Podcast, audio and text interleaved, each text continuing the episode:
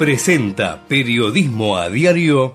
En Galeno te cuidamos hace más de 35 años, con más de 6.000 instituciones médicas, más de 68.000 profesionales, más de 10.000 empleados y más de 100 sucursales. Además, contás con nuestros sanatorios de la Trinidad y nuestros centros médicos propios. Galeno, todo para vos. SS Salud, órgano de control 0800 222 Salud, web sssalud.gov.ar. 28, 34, 58.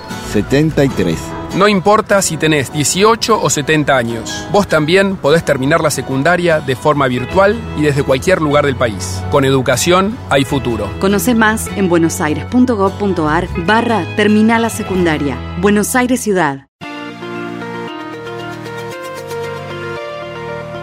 En la mañana de Ecomedios y con la conducción de Hugo Grimaldi, ya comienza la edición compacta de Periodismo a Diario.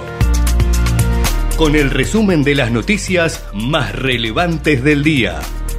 Desde este mismo momento las vamos a analizar, a relacionar, a ponerlas en contexto para explicar qué se dice, qué no se dice, cómo se dice y por qué.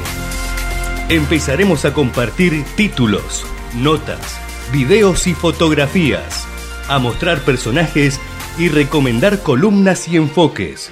Y seremos implacables a la hora de identificar las noticias falsas. De lunes a viernes por AM 1220, en simultáneo por todas las redes sociales y con desarrollo extra en ecomedios.com. En Periodismo a Diario no le vamos a hacer perder el tiempo. Hola, buen día, ¿eh? buen día para todos, bienvenidos aquí a Periodismo a Diario. Tenemos aquí este, nuestras dificultades, pero bueno, trataremos de hacer el programa realmente este, con todo. Las dificultades de tipo técnico, pero las vamos a ir resolviendo sin ningún, tipo de dudas. ¿eh? Probablemente este, esté faltando alguna, alguna cosita a ajustar, pero, pero estamos saliendo al aire tenemos este, el programa hoy número 82, programa 82 de este año, y como siempre nos gusta, al principio eh, vamos a refrescar los datos del Servicio Meteorológico Nacional que vienen de frío para más, digamos, ya se lo contamos la semana pasada que se estaba pronosticando para hoy y para mañana temperaturas muy bajas, cercanas a los 0 grados en este momento 3 grados, pero hizo 1.8 hace un ratito. El cielo está totalmente despejado, una belleza. Eh, el día estará algo nublado y la máxima atención va a quedar en 11 grados, no va a pasar de allí. Eh, para mañana martes, 3 de mínima, 12 de máxima. Eh, comenzará una escalerita, miércoles, 5 de mínima, 14 de máxima jueves 6 y 14, viernes 7 y 15. Y bueno, no hay lluvias, por ahora, no hay lluvias. Así que atención, ¿eh? a salir bien abrigado, pese a que el día va a estar muy lindo, no, se engañen, por supuesto. Bueno, eh, vamos a comenzar el programa hoy con un montón de diarios del interior del país. ¿Por qué motivo? Porque hubo elecciones en cinco mm, distritos elecciones diferentes y son las que hoy, en todo caso, están siguiendo los portales este, minuto a minuto, pero a su vez este, eh, los diarios, por supuesto, lo traen como título principal. Eh, nada de lo que está sucediendo en este momento ha cambiado lo que los diarios dicen que ha ocurrido y lo que nosotros hemos certificado, inclusive, les reitero, con eh, varios medios del interior, cuyas portadas les vamos a dar en un minutito nada más. Pero hubo, hubo novedades en la provincia de San Luis. Allí este, el, oficialismo perdió. Fue la única provincia donde perdió el oficialismo. Eh, ojo que eh, se termina de esta manera con la hegemonía de los Rodríguez A, o por lo menos con uno de ellos con el Alberto, como le suelen decir allí. ¿Por qué motivo?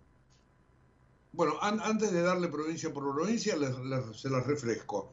Em, San Luis, elecciones para gobernador.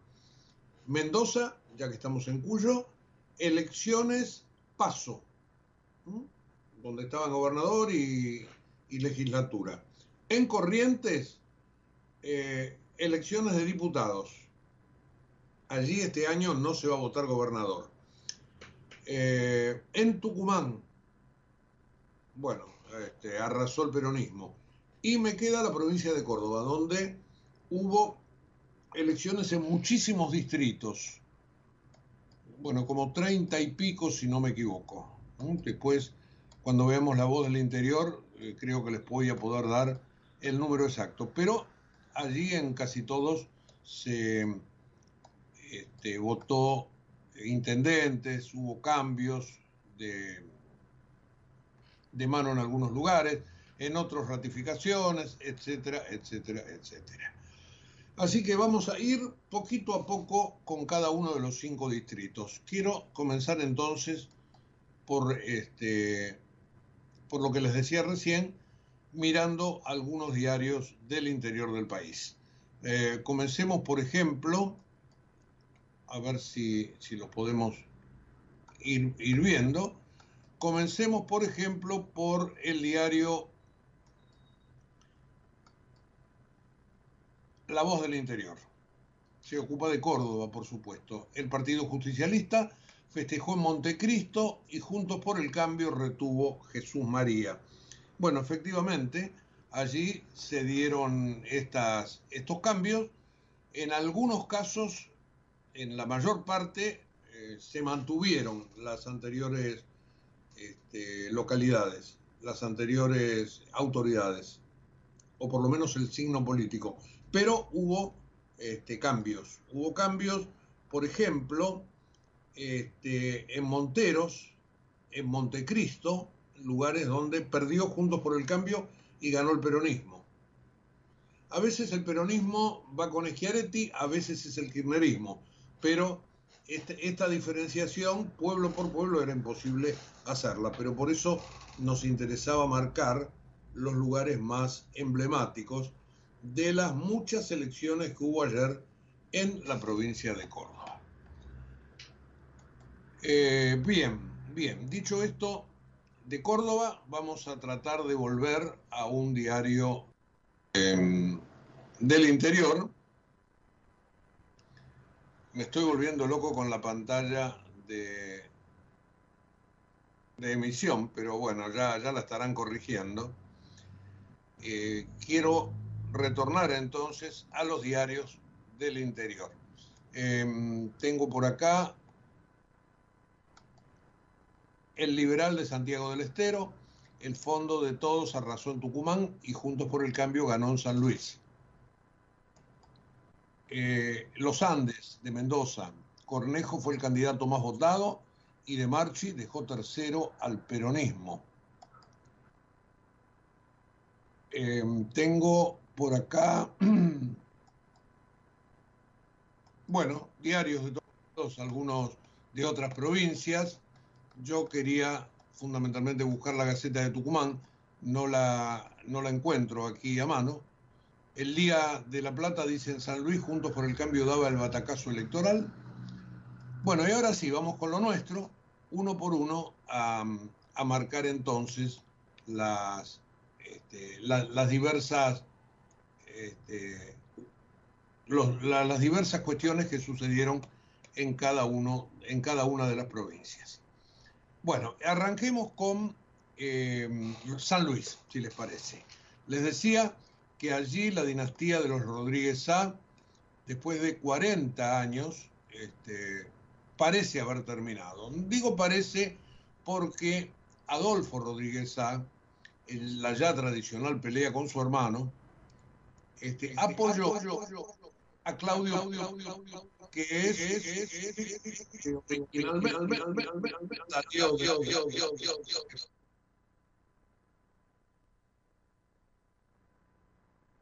perdón, que salió de Rodríguez ahí y después se quedó por el cambio, pero, pero, pero Adolfo en esta elección. Eh, vamos a ver los datos más actuales. eh, vamos a mirar una, página actualizando, 53, 25%, es decir, por arriba de, este, de la mitad de los votos. Ahí hemos perdido San Luis, acá lo tenemos de nuevo. Eh, el señor Fernández, Juan Fernández, que impulsó Rodríguez A, el gobernador, llegó casi a 46%. Así que 53 a 46 parece ser el número y eso nos da idea de que efectivamente los Rodríguez A han terminado con esta hegemonía, les reitero, de 40 años. Había sido cortada en su momento por Poggi, al cual ellos impulsaban, etcétera, etcétera, pero ahora ha quedado manifiestamente marcado que ya el signo político es otro.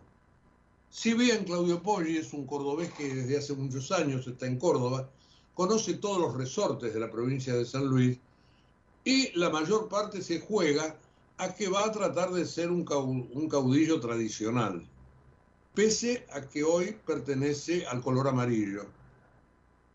Así que será el nuevo gobernador de San Luis y habrá que verlo este, en sus funciones más adelante. Esto en la provincia de San Luis, la única donde los oficialismos han perdido. No ocurrió lo mismo en Tucumán, donde los últimos números nos dan 56,32% para Osvaldo Jaldo, 34,04% para Roberto Sánchez de Juntos por el Cambio. Es decir, 22 eh, puntos de diferencia. En el barrio dirían una paliza. Efectivamente, gran diferencia allí.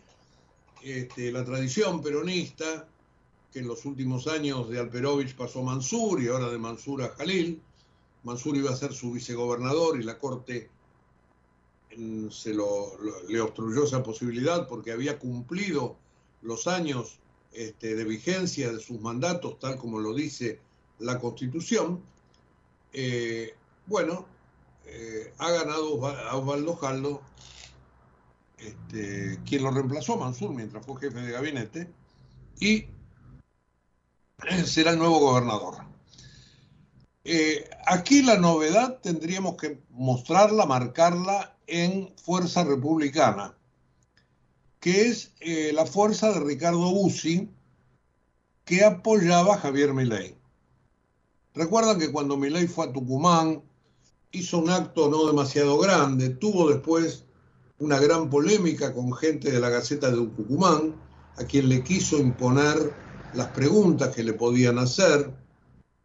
Les había dicho que no le podían preguntar este, por algunos temas que son bastante controvertidos, como la venta de chicos. Bueno, la Gaceta decidió no hacer el reportaje.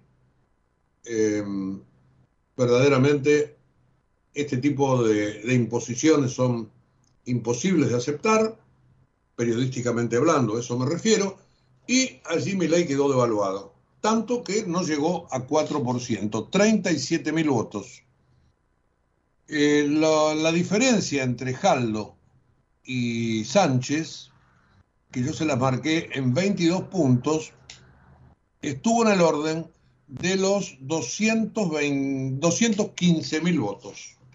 Hice así un cálculo medio en el aire. Así que, este, atención, que en Tucumán eh, vuelve a gobernar el peronismo con gran diferencia. Esperemos ahora a ver qué va a pasar en las elecciones nacionales. No se olviden ustedes que la mayor parte de los distritos ha querido despegarse de las elecciones nacionales, suponiendo que al frente de todos no le va a ir bien. Entonces, para evitar ser arrastrados por una boleta presidencial que podría ser perdedora, los candidatos locales, los candidatos a gobernador, decidieron desdoblar las elecciones y adelantarlas. Lo hizo Mansur acá en, Tucumán, lo, lo hicieron en La Rioja, lo van a hacer en Catamarca, lo hicieron en La Pampa, es decir, em, lo, lo, va a hacer Insfran, lo va a hacer Capitanich. Lugares donde el peronismo gobierna no se quieren pegar a Cristina. Después vienen, eh, van al Consejo Federal de Inversiones, eh, lo retan al presidente, le piden este, lista única. Bueno, los gobernadores son así. Por supuesto que los gobernadores no quieren saber nada con las dificultades económicas, sobre todo que tiene el gobierno con el lado de la inflación, etcétera, etcétera, etcétera. Tomemos la provincia de Mendoza, donde hubo paso. Últimos números. Eh, Alfredo Cornejo, de Juntos por el Cambio, 2595. Dentro del mismo espacio está Luis Petri, que sacó 16%. Quiere decir que a Juntos por el Cambio le podemos adjudicar 42,68, 420 mil votos. La Unión Mendocina es la, la el desprendimiento de Juntos por el Cambio del, del diputado de Marchi y sacaron 20% de los votos. Es decir, 200.000 votos más que sumados a los 420 te da 620 y deja muy pero muy lejos al peronismo en la provincia. 15,69, 150 mil votos. Parisi, candidato del peronismo. Así que, como verán, aquí las elecciones eh, se muestran eh, de algún modo favorables, las elecciones a gobernador, este, para Juntos por el Cambio cosa que las PASO han marcado con, total nitidez, ¿no es cierto? Que, que allí seis de cada diez votan oposición. Veremos cómo se divide el resto. El, entre votan oposición nacional, digo, veremos cómo se divide el resto entre los candidatos mm, no amarillos, no de, no de Juntos por el Cambio. Eh, la provincia de Corrientes. La provincia de Corrientes, allí hubo una variante, porque fueron legislativas. Eh, las legislativas de Corrientes le dieron favorable, positivo, al gobernador Guillermo Valdés. Allí eh, hay una alianza entre Juntos por el Cambio y Vamos Corrientes y consiguieron más del 60% de los votos contra un 30% del peronismo referenciado en el frente de todos. El resultado igualmente ha sido menor que el del año 2023, cuando Valdés ganó la reelección con casi 80% de los votos. Ahora, el cambio legislativo, pese a haber ganado, le significa ceder, perder este, la hegemonía en la Cámara de Diputados, porque Valdés consiguió 11 de las 15 bancas en juego y 4 de las 5 bancas que renueva el Senado, además de, los concejales en una amplia mayoría de, comunas. Y bueno, veremos si finalmente puede llegar a los dos tercios, que es lo que dice que necesita para gobernar con tranquilidad. Igualmente, hay que esperar este, que se terminan de definir los números, cosa que siempre pasa en las elecciones legislativas.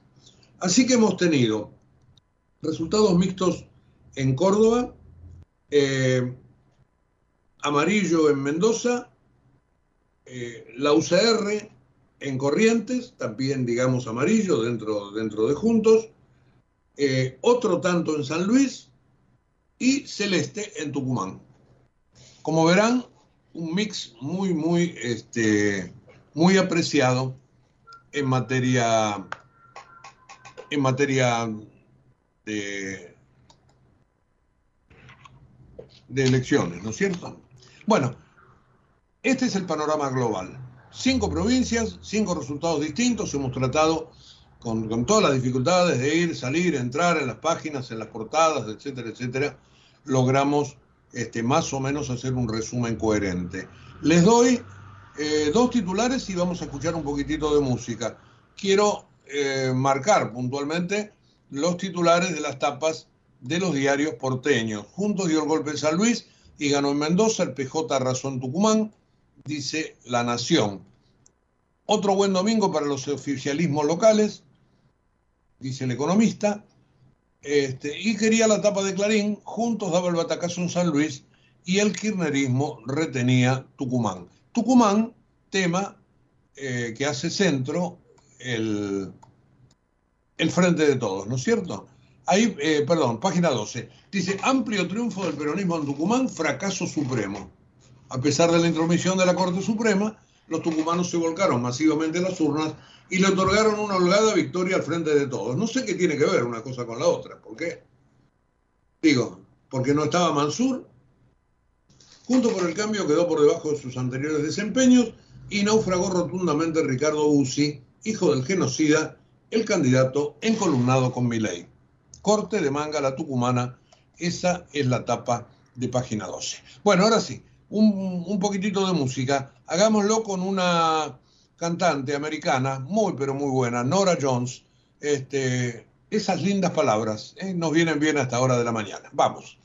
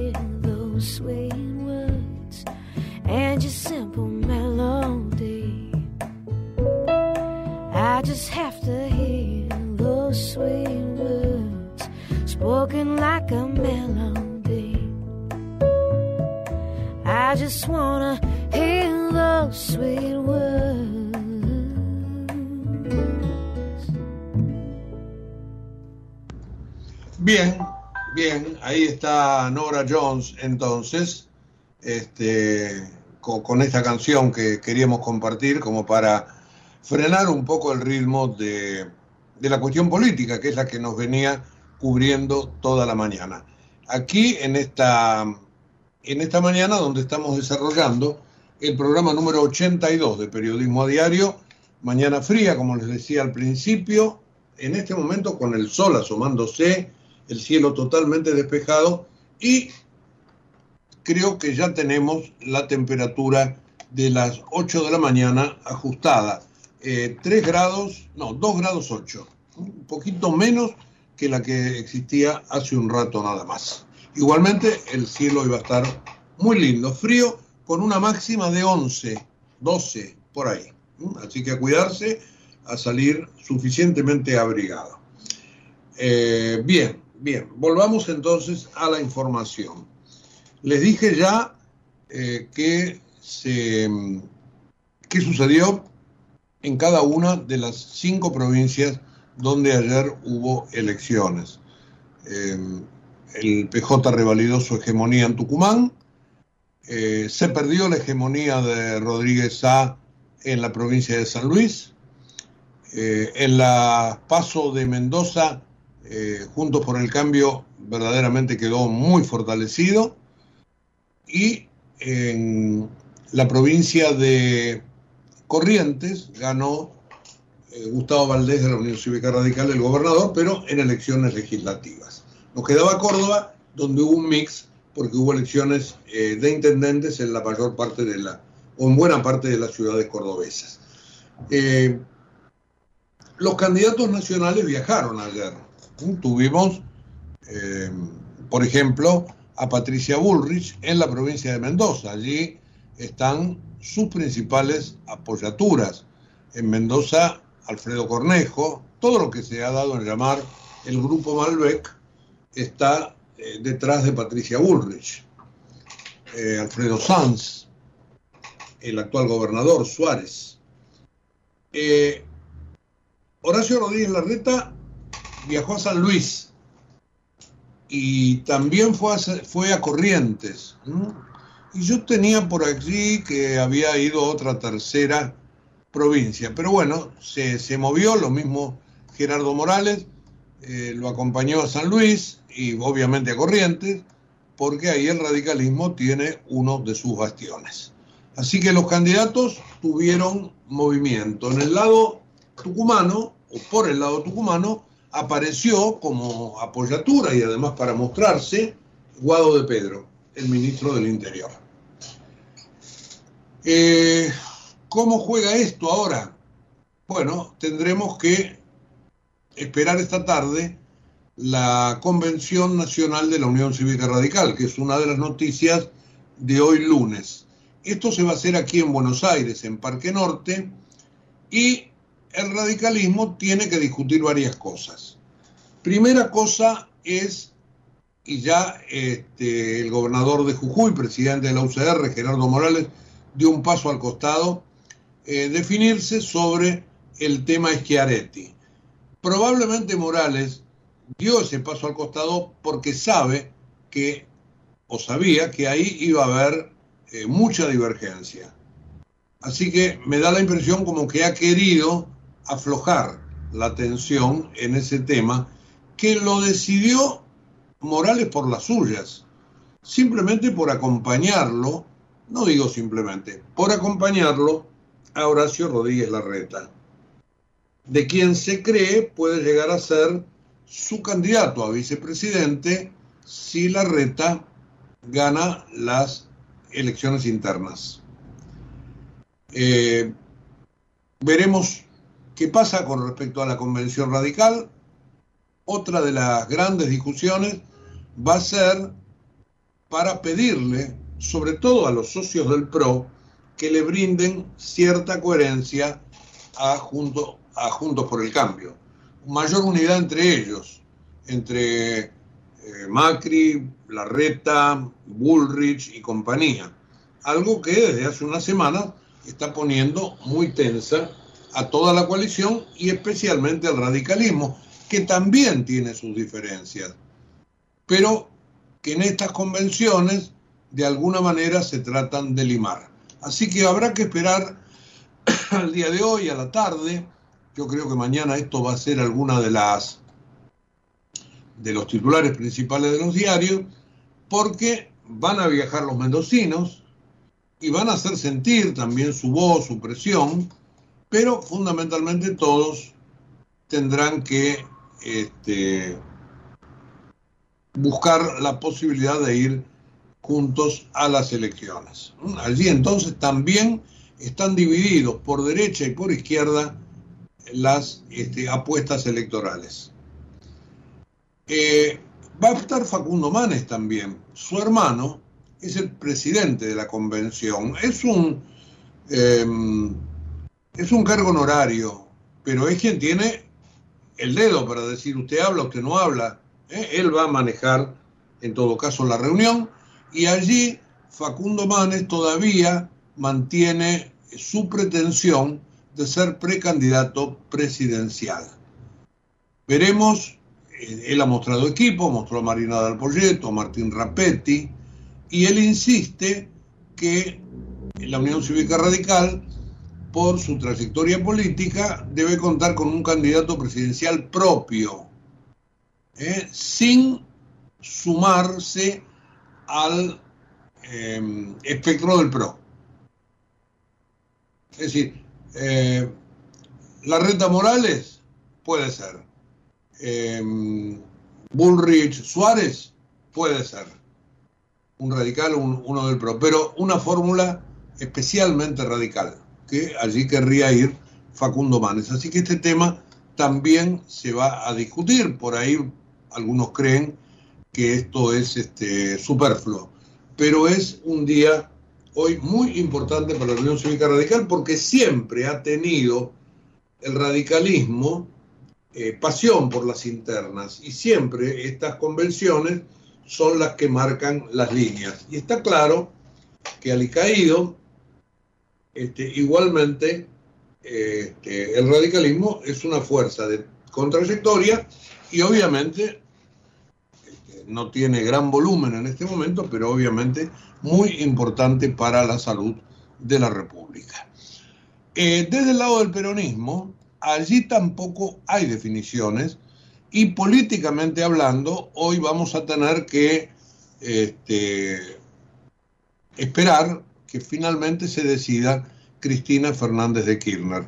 Esta semana, recuerdan ustedes, se van a dar, eh, va a llegar la cuestión del vencimiento de las coaliciones. Y allí se verá si Juntos por el Cambio sigue conformado igual, si se hace un, un, nuevo, este, un nuevo encuentro entre la gente de Sergio Massa, algo que el otro día cuando Massa habló el, sábado trascendió, eh, si aparecerá unidad republicana o algo por el estilo, veremos cómo se conforma todo esto, pero lo que está claro es que mientras Cristina no se decide, los precandidatos, ya sea Aguado de Pedro, Agustín Rossi o Daniel Scioli, están haciendo campaña por las suyas. Por ejemplo, les contaba hace un ratito que de Pedro viajó ayer a Tucumán como ministro del Interior, pero también como precandidato. Lo respaldó Colina, que es el grupo eh, que sigue a Alicia Kirchner, Colina con K. Y el embajador Scioli, también en campaña, recibió a Martín Guzmán, al ex este, ministro de Economía, que es muy crítico con Massa, sobre todo por, los por el timing de Massa y por su negociación con el Fondo Monetario. Así que realmente, como verán, todos están en ese juego. Eh, dice de momento eh, Scioli que él no se va a bajar. Eh, no sé si Cristina lo va a llamar, no lo va a llamar. Esto, todo esto se tendría que ir más o menos poniendo en línea en la semana. Con respecto a Massa, él dijo el otro día, nosotros queremos este, que no haya paso, queremos unidad. Obviamente él quiere ser el candidato, porque dice que si no hay unidad va a haber desgaste, un desgaste mayor. Ahora, agregó Massa, si hay paso, ahí estamos igual. Es decir, tensó la cuerda y aflojó. Es bueno en un político esto, ¿no? Saber cuándo tiene que ir para atrás. Más o menos este, sucede en todos lados. Fíjense en la convención radical, volviendo a eso, cómo se bajó eh, Gerardo Morales del tema Chiaretti. Prueban, retroceden. Mientras tanto, la ciudadanía sufre los problemas que sufre en el bolsillo. Y acá todo esto entonces me lleva a la cuestión económica, que tenemos que prestarle atención esta semana, que también es parte de los medios en el día de hoy, aunque no de los títulos principales. Esta semana, además de lo que yo les contaba sobre las alianzas en política, vamos a tener dos cuestiones este, importantes para seguir en, la temática económica. Eh, tenemos la, mm, el índice de precios. El INDEC va a dar a conocer el índice de precios del mes pasado. Eh, ¿De cuánto será? Bueno, entre 8 y 9. Algunos dicen va a estar más cerca de 8 que de 9, no va a subir tanto. Se vino frenando. Es más, te dicen que ahora, en este mes de junio, la primera semana dio netamente para abajo. Claro, la gente no compra, la gente hace sentir que no tiene capacidad de, gasto y por lo tanto los precios no pueden seguir trepando hasta el infinito, porque se produce un dique por, por falta de ventas. Mientras haya pesos y la gente los tenga, los gasta. Si los gasta, suben los precios. Digo, es esto lo que el gobierno no, no quiere interpretar. Pero ahora va a pasar exactamente a la inversa. Retracción. Y quizás esto frene un poquitito los precios. Primer tema entonces, para la semana, el tema de la inflación. Al respecto, yo les recomiendo que lean hoy una nota muy, muy amable, y ahora les cuento por qué, de Guillermo Oliveto, que es un hombre que conoce el tema de, de la inflación, pero más desde el costado de la este, del manejo de la góndola para adentro. Hace una nota que tiene que ver con, los pecados, ¿eh? con el pecado de soberbia que hace que todo el mundo este, crea, este, se la crea y que puede manejar la cuestión inflacionaria y que a partir de ese pecado dice, contando históricamente en el diario La Nación, cómo se desgranan los demás pecados. Bueno, este, y se pregunta, Oliveto, ¿Por qué la inflación es tan difícil de bajar? Y recuerda la ilustración de The Economist, que este, inclusive la publica La Nación, mostrando justamente con ese título en inglés, por qué la inflación es tan difícil de bajar, con una portada ilustrada con un globo aerostático y un gran clavo que no lograba desinflarlo. Como consecuencia de la pandemia, cuenta Oliveto, la economía global cayó 3,5% en 2020, es decir, el doble que la retracción provocada por la crisis de las hipotecas subprime en el año 2009, que fue de 1.6. La emisión monetaria que tuvieron que hacer los países para sortear la imposibilidad de trabajar, producir y consumir de miles de millones de personas durante los confinamientos de 2020 y 2021 resultó análoga a la clonación que despertó del pasado a las criaturas desaparecidas en la película de Steven Spielberg. Jurassic Park. En el mundo lo tienen bien claro. Apenas vieron que el dinosaurio de la inflación revivía, usaron toda su artillería para intentar devolverlo al arcón de los recuerdos. La Reserva Federal de los Estados Unidos subió la tasa del 0 al 5 el Banco Central Europeo del 0 al 3,75. En el Reino Unido ya llega al 4,25 anual. Todavía están en esa batalla y conocen de memoria el precio a pagar. Dos puntos. Enfriar la economía. Algo a lo que la Argentina obviamente se resiste. Bloomberg publicaba, esto lo agregué yo, ¿eh? Bloomberg publicaba, sigue diciendo Oliveto, en abril de este año que el riesgo de entrar en recesión durante 2023 superaba 50% de probabilidades en Francia, Canadá, Italia, Alemania, Estados Unidos, Nueva Zelanda y el Reino Unido. Para sociedades que no vivieron situaciones inflacionarias relevantes en las últimas cuatro décadas, lo que están experimentando resulta intimidante. Simplemente la gente tiene miedo. Y ahora viene a la Argentina. Según el último informe del INDEC, en la Argentina la inflación anual es ya de 108,8. Se espera entre 8 y 9 para el dato del mes de mayo. Los economistas que consulta el Banco Central, y esta es una novedad del viernes pasado, eh, acaban de elevar su proyección de inflación para 2023 de 126 a 148% anual. El hecho no necesariamente pasó inadvertido, pero sí podría decirse que se escuchó como si hubiera sido emitido en sordina. Yo agrego, muchas veces, pese a que estas estadísticas siempre están preparadas con, antelación, pero muchas veces publicar noticias los días viernes generan que entre este, un tobogán informativo durante el fin de semana que oscurece todas estas cosas. Quizás no se quiso emitir con sordina, pero evidentemente tuvo poca repercusión, de 126 a 148% anual. Y sigue diciendo Oliveto, la sociedad aturdida y anestesiada ya no puede ni hacer las cuentas. La pregunta que nosotros debiéramos hacernos entonces es, ¿hemos transformado a la inflación en un vicio incurable?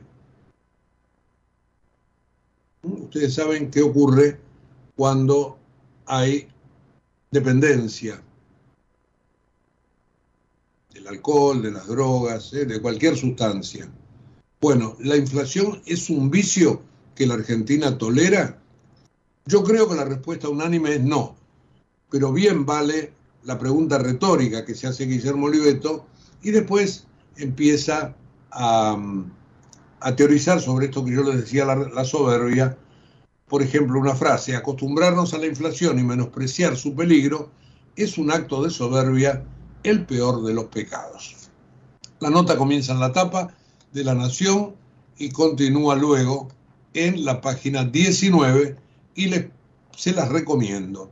Mientras tanto, eh, la Universidad Metropolitana para la Educación y el Trabajo, la UMET, que hay un exministro de, de Alberto Fernández, allí Nicolás Trota, también eh, em, la universidad la maneja la gente del gremio de, de Santa María, del SUTER.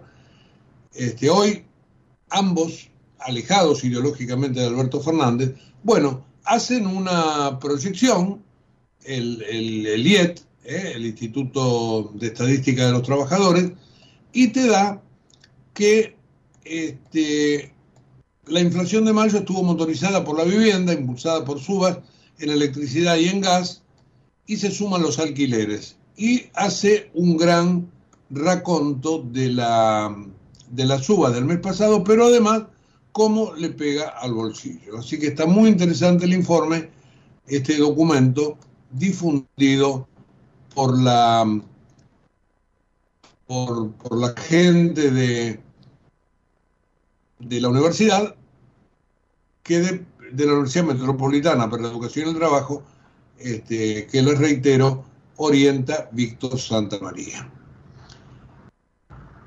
Bueno, esto eh, podemos dar una frase para los trabajadores registrados, la inflación alcanzó el 9,1 el mes pasado, lo que significa una aceleración de 1.1 porcentuales respecto de abril. Medición interanual que llega a 115%. Bueno, dijimos la inflación entonces, el tema que viene en la semana. Un segundo tema, y tenemos que seguirlo, es el posible viaje de parte del equipo económico a Washington. Sabemos que Sergio Massa ha decidido viajar desde el, este, a partir del día 20. Recuerden que el 20 se va a inaugurar este tramo del gasoducto Néstor Kirchner.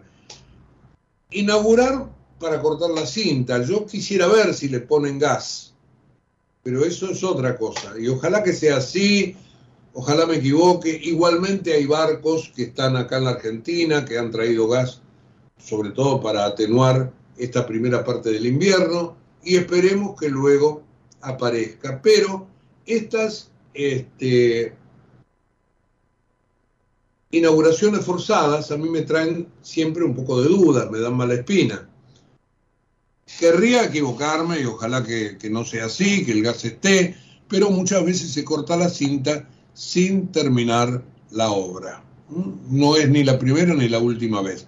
Esto va a suceder el día 20, aprovechando el Día de la Bandera, y después sí, Massa va a ir a los Estados Unidos. Ustedes saben que la semana pasada, Julie Cossacks, la eh, vocera del fondo, dijo que, un poco ambiguamente y leyendo una especie de comunicado que se está trabajando, que etcétera, etcétera, etcétera. Bueno, hay que llegar evidentemente a un acuerdo.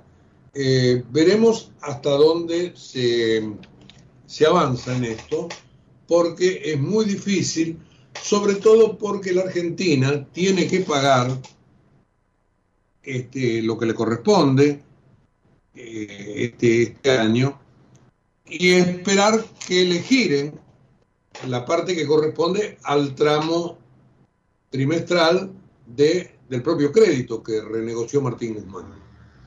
Este mix entre lo que entra y lo que sale tendría que dejar un pequeño saldo a favor de la Argentina, pero la gran duda es si el fondo va a aprobar ese desembolso porque la Argentina le ha pedido un adelanto y yo no me quiero anticipar porque realmente no tengo ninguna información y a mí me parece que lo van a vender como que es un gran éxito, pero ese adelanto yo creo que hoy al menos está entre paréntesis.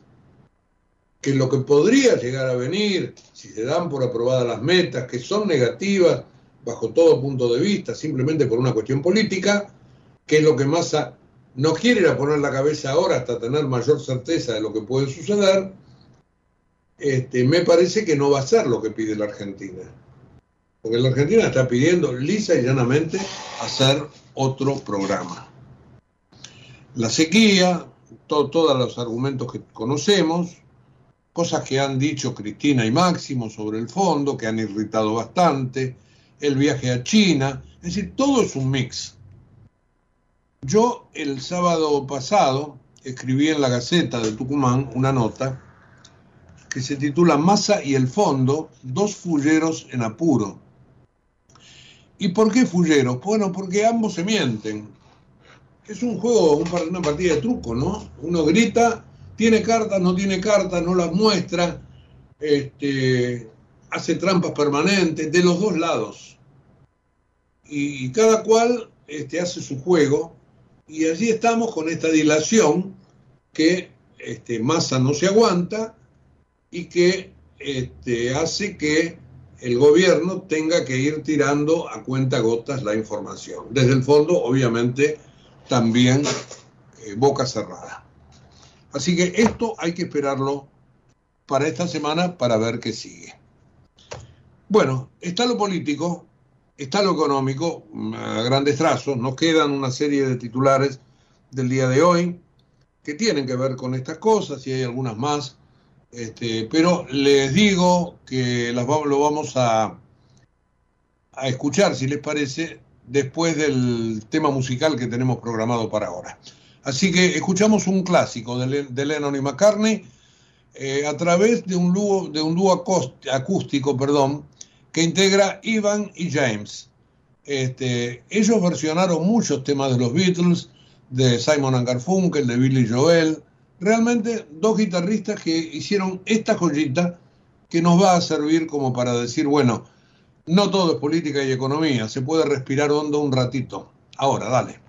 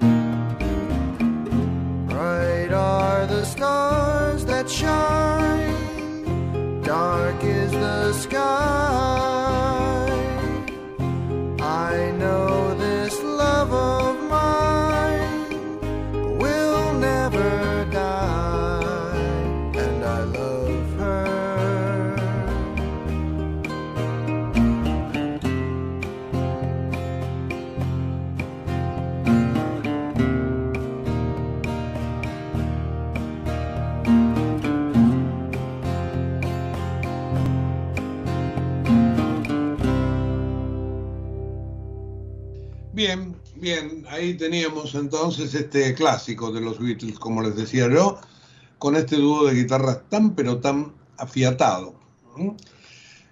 Bueno, novedades de otro tipo que exceden a la política y a la economía local, aunque por ahí alguna cosita vamos a mechar de acá hasta el final del programa, pero que tenemos que comenzar con la muerte de Silvio Berlusconi a los 86 años, con una salud que estaba bastante deteriorada, quien fue durante muchos años y durante cuatro veces eh, premier y primer ministro italiano, además magnate de los medios, bueno, ustedes conocen también su trayectoria empresaria, este, falleció en Milán. Padecía leucemia crónica, ingresó el viernes al Hospital San Rafael de Milán, este, y había estado internado unos 45 días por una pulmonía, se deterioró mucho su salud, había salido y bueno, volvió a ingresar el viernes y falleció en, esta, este, en el día de ayer, en el día de ayer y hoy está obviamente en los portales. Eh, su coalición, Forza Italia, es este, uno de los aliados de la actual coalición de gobierno ¿no? que lidera Giorgia Meloni. Así que el, el, hombre que tuvo también mucha actuación en los medios y que también este, estuvo vinculado al fútbol. Recuerdan ustedes que, que, hasta abril del año 2017 fue dueño del Milan.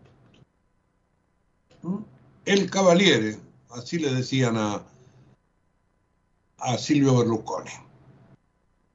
Dice una crónica desde, Italia de Elisabetta Piqué en, el diario La Nación. Con 3.340 días en el poder, consiguió ser el primer ministro más longevo de la Italia republicana. En octubre de 2012 fue condenado a cuatro años de prisión por fraude fiscal, pena que expió yendo a ayudar a un centro de ancianos tareas comunitarias. Playboy empedernido, casado dos veces, padre de cinco hijos, fue absuelto en marzo del 2015 en el denominado caso Ruby, en el que estaba acusado de incitar a una menor a la prostitución y de abuso de poder. En mayo de 2018, un tribunal de Milán lo volvió a habilitar para que acceda a, Carlos, a cargos públicos.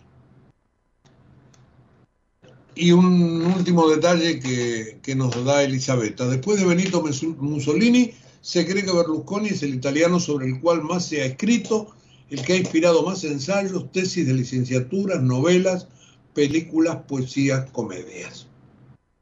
Muy, pero muy importante este, político italiano con toda esta trayectoria, obviamente muy, pero muy controvertida.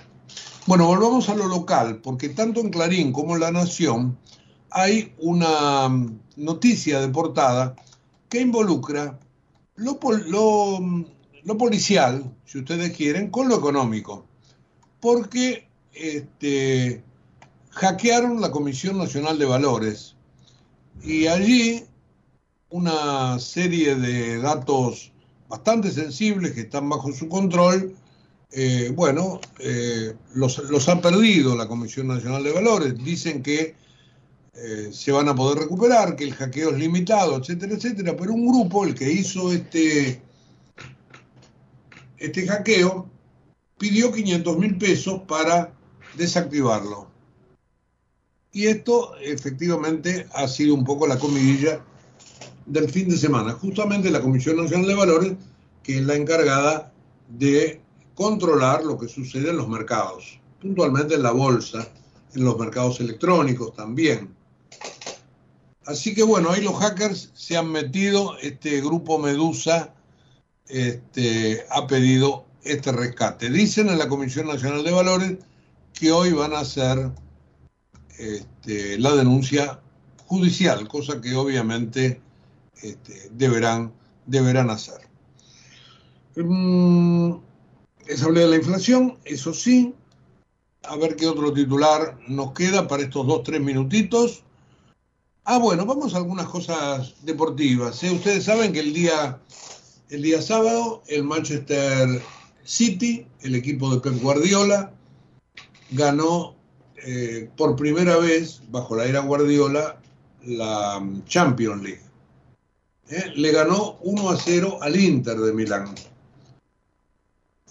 Faltando poquito, con un gol realmente soberbio y con el, el Inter este, de Lautaro Martínez un poco mejor en los, en los 90 minutos de juego. Pero lo del City fue en todo caso el premio a todo el año que ha tenido, que ha sido prácticamente perfecto. Sin Julián Álvarez en la cancha. ¿eh? Hizo banco Julián. Pero bueno, este, esta fue una de las novedades del fin de semana. El City consagrándose. Eh, Julián Álvarez y Lautaro Martínez viajaron a China, donde está la selección. Y obviamente en la cancha, bueno, uno consoló al otro, cosas de- del fútbol y de la amistad este, ganada después de ser ambos campeones del mundo. Hablando de fútbol, ayer el sub-20 de Uruguay le ganó a Italia 1 a 0 en la ciudad de La Plata, poblada, pobladísima de uruguayos, muy pero muy contento, fue campeón por primera vez en su historia. Israel salió tercero y resultó el batacazo de, del torneo. Justamente Israel eh, se había este, cancelado su participación en Indonesia, por eso la FIFA le sacó el torneo y se lo pasó a la Argentina, que lo organizó como pudo. Y ayer terminó, después de haberse quedado eliminada en primera ronda. Eh, Djokovic ganó en Roland Garros, llegó a 23 torneos de Grand Slam en su carrera. Nadal tiene 22, Federer tiene 20. Así que este, allí tienen eh, realmente un, exitazo de carrera, la del búlgaro. Eh, bueno, creo que nada más por hoy. Nada más por hoy. Búlgaro dije, serbio. Serbio. Eh, nada más por hoy. 9 de la mañana. Se acabó Periodismo a Diario en su edición estándar a través de la radio y de YouTube eh, y de, los, de las redes sociales. Sí pueden ustedes prenderse en un ratito nada más en la página web de la radio www.ecomedios.com. Allí les este, ofreceremos el, los titulares y todo el resumen de esta jornada. Que la pasen bien. Hasta mañana a las 8. Chao. En Galeno te cuidamos hace más de 35 años, con más de 6.000 instituciones médicas, más de 68.000 profesionales, más de 10.000 empleados y más de 100 sucursales. Además, contás con nuestros sanatorios de la Trinidad y nuestros centros médicos propios. Galeno, todo para vos. SS Salud, órgano de control 0800 222 Salud, web sssalud.gov.ar. 28, 34, 58. 73, No importa si tenés 18 o 70 años, vos también podés terminar la secundaria de forma virtual y desde cualquier lugar del país. Con educación hay futuro. Conoce más en buenosaires.gov.ar barra Terminal la Secundaria. Buenos Aires Ciudad. Desde Buenos Aires, transmite LRI 224, AM 1220, Ecomedios